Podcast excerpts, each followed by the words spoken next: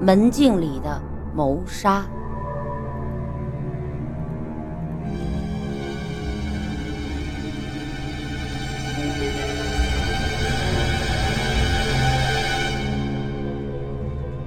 傍晚时分，梅子鱼来到了 A 城，他是来，他是应聘来 A 城某公司上班的。来 A 城前呢，他通过这里的房屋中介租下了城北碧水苑的七栋七零四。梅子鱼早先跟房东约好下周入住，但由于公司临时将新进的员工培训呢提前了一周。他只只好私下和房东联系，请求能否让他提早搬进去。房东见他一个小姑娘在 A 城人生地不熟的，就同意了。下车后，梅子鱼去房屋中介拿了钥匙，再打车去碧水苑。他提着行李箱进入小区，找到了七号楼，气喘吁吁地爬上了七零四。开门进屋，关门，刚放下行李，突然听到门外。传来有人上楼的声音，他有些吃惊，因为在中介取钥匙的时候，他就听说对门七零三的房客才退租不久，房子还空着。这时候上楼的会是谁？梅子鱼来到门边，掀起门镜盖，趴在门上向外看去，这一看差点没把他吓死。此刻，只见对面七零三门大开着，门口站着一个年轻的黑衣女子。那女子披头散发，脸色苍白，一双阴森可怖的眼睛正死死的盯着这边。梅子鱼顿时头皮一阵发麻，冷汗涔涔的直流啊！梅子鱼有点不信邪，他屏住一口气，用力的拉开门，刚要开口说话，再一看，七零三的门已经关上了，刚才门镜里的那个女子也不见了踪影。梅子鱼愣了半天，心里特别纳闷，这见鬼了不成？他硬着头皮来到了七零三门前，用力的拉了拉门把手，门关得死死的。根本就拉不开。梅子鱼想了想，便开始敲门。喂，里面有人吗？请开门，我是你新来的对门邻居。这敲了半天，里边什么动静都没有。站在那里停了片刻，梅子鱼回到了七零四，赶紧关上门，想想不对劲儿，再将门镜打开。贴上去一看，七零三的门又开了。刚才那个女子依旧站在门口，一双眼睛还在那里死死地盯着这边。梅子鱼这回沉不住气了，心想：这人神经病啊，干嘛这么神出鬼没的？他在墙上的租房须知里找到了小物小区物管的电话。他得知他得让他们派人过来瞧瞧，不然他真的要一夜无眠了。梅子鱼取出手机，正要按号码，突然听到门锁在轻轻的转动。是谁？谁在开锁？梅子鱼吓得魂飞魄散，刚要去关保险，门已经开了，一个戴着鸭舌帽和口罩的男子走了进来。看见梅子鱼，男子先是愣了愣，随后那双隐蔽在帽檐下阴影当中的眼睛闪出了一道金光。他反应很快，死死地捂住了他的嘴巴，又抓住了梅子鱼的头发，拼命地往墙上撞。梅子鱼挣扎了几下，人就昏了过去。不知道过了多久，梅子鱼慢慢地清醒过来。他吃力地睁开眼睛，发现自己正躺在地上，迷糊了半天。梅子鱼这才想起刚才遭遇的那惊魂一幕，他赶紧爬起来，找遍了角角落落，也没看见那个男子。转头一看，大门关着，门镜却不见了。这门扉上留下了一个黑乎乎的洞口，贴上洞口向外一看，七零三大门关着，那个诡异的女子也不见了。看着门上的空洞，梅子鱼傻了眼，这难道门镜是被刚才那个男子偷走了？梅子鱼梅子鱼先去翻看自己的行李。没有被动过的痕痕迹，贵重物品和银行卡、现金都在，就是 手机不见了。梅子鱼赶紧跑到小区保安那个保安室去求救，在保安涂兵的帮助下报了警。十几分钟之后，警察赶到现场，出警的是黄警官和他的助手小马。梅子鱼向黄警官讲述了事情的经过。黄警官呢，去看了看门锁，问梅子鱼：“你是说，当时有人拿钥匙开门？”梅子鱼肯定的点点头：“我看得清清楚楚，当时门把手还在转动。”黄警官转向了涂兵：“这间房子一直是出租房。”涂兵想了想说：“呃呃，对。”这屋原来的房客叫汪凯，和他女朋友一起租的。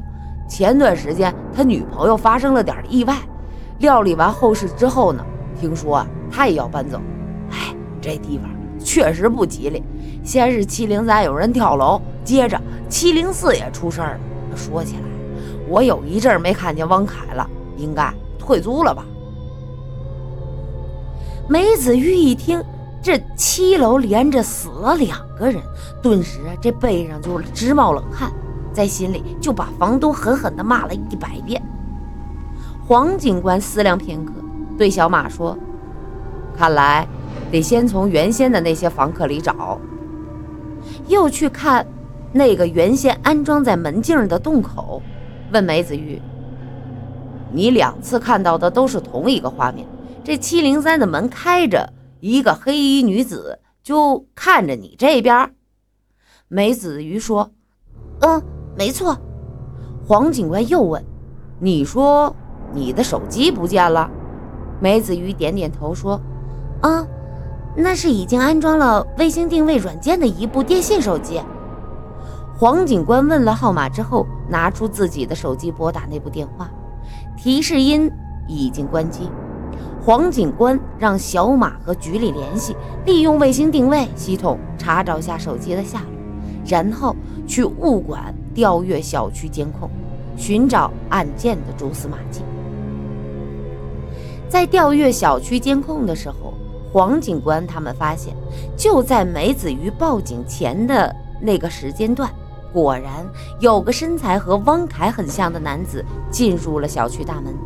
尽管小区的监控设备比较老旧，但梅子鱼还是能辨认出那个人身上的灰色运动衫正是袭击他的那名男子所穿。如此，汪凯的嫌疑身份呢已经确认无疑。现在当务之急就是找到汪凯。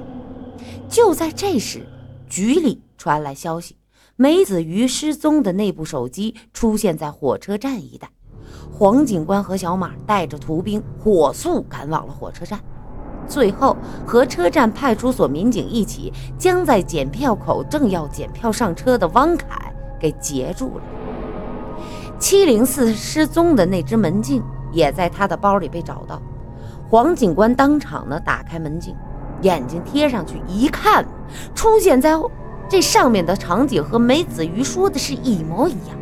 一扇打开的门，一个年轻的黑衣女子，一双阴森冷漠的眼睛。在警局里，汪凯的交代让在场所有人都大吃一惊。汪凯说：“他本来呀有个女友叫周英子，两个人一年前租的七零四，感情很好。半年前呢。”租在对面的七零三小两口啊闹矛盾，有一个叫吴小贤的女的呀想不开，这一气之之下呢就跳楼自杀了。这事儿让这个周英子很害怕，一直催汪凯搬家。因为公司忙，搬家的事儿啊就一直拖着。一天晚上，汪凯和周英子在外边吃完晚饭回来很晚，上楼的时候遇到一名女子从楼上下来，擦肩而过的瞬间，周英子泼了瞥了那女子一眼，当即尖叫一声，瘫倒在地，不省人事。汪凯赶紧将周英子送到医院，再一查，周英子竟然患有严重的先天性心肌缺缺血。这种病一旦遇到刺激，就会恶性发作，很难根治。周英子在医院里醒来的时候，告诉汪凯，那天晚上他们在楼梯上遇到的那个女子，就是七零三的吴小贤。汪凯就说：“怎么可能？吴小贤都已经死了。”后来一想啊，才恍然大悟，吴小贤。有一个孪生妹妹叫吴小月，是来帮助料理姐姐后事的。那天晚上见到的应该就是他。周英子发病的原因，原来呀在这儿。汪凯爸妈得知周英子病后，坚决要他们分手。汪凯有些动摇。与此同时，汪凯的同事陈小杰向他示爱了。这个陈小杰的老爸呀，在省城人脉广大。已经在那里为他找了一份很不错的工作。陈小杰劝汪凯随他一起去省城发展。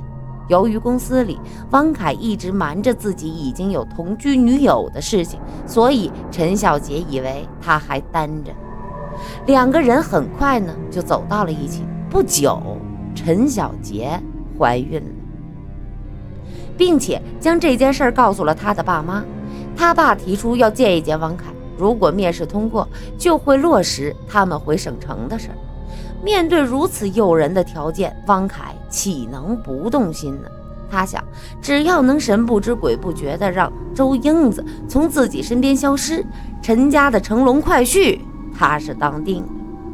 汪凯得知周英子有点神经质，平时在家只要外面有一点动静，周英子都要贴到这门镜上去看半天，这让汪凯。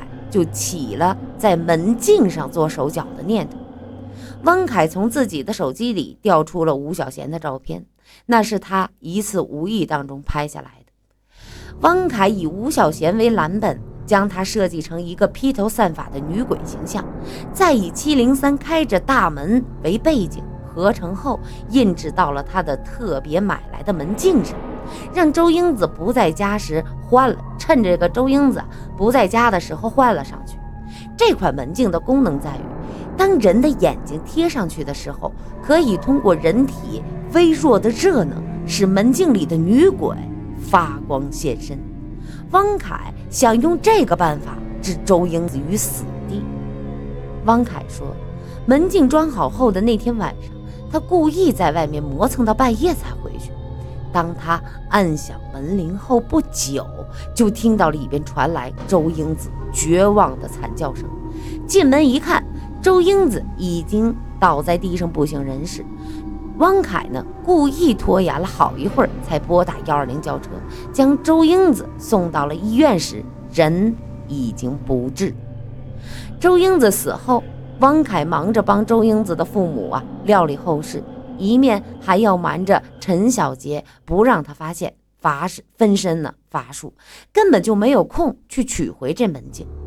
期间，汪凯曾接到过房东电话，说是如果他不续租，房子就要租给别人了。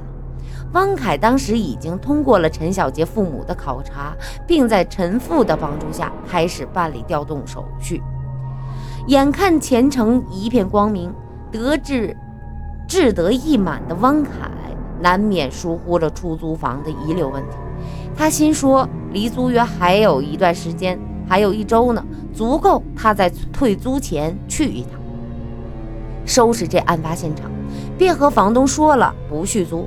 可是没想到，新房客突然要提前一周搬进来，房东给汪凯打了好几个电话都没人接，就自作主张先让梅子鱼住了进来。等汪凯听到风声，意识到情况不妙，想要取回门禁的时候，却和早已经发现秘密的梅子鱼撞了个正着。在将梅子鱼撞晕之后，他拿走了门镜和他的手机。那时啊，怕他报警。汪凯说他后悔当时没将手机扔掉，害得他还没离开这座城市啊，就落了网。至于梅子鱼，刚进七零四就听到有人上楼。后经了解，那是楼下人家下楼扔垃圾的脚步声传上来的，引起了误解。没想到竟成了破案的导火索，真是人算不如天算。汪凯锒铛入狱之后，心有余悸，心有余悸的梅子鱼也搬离了碧水苑。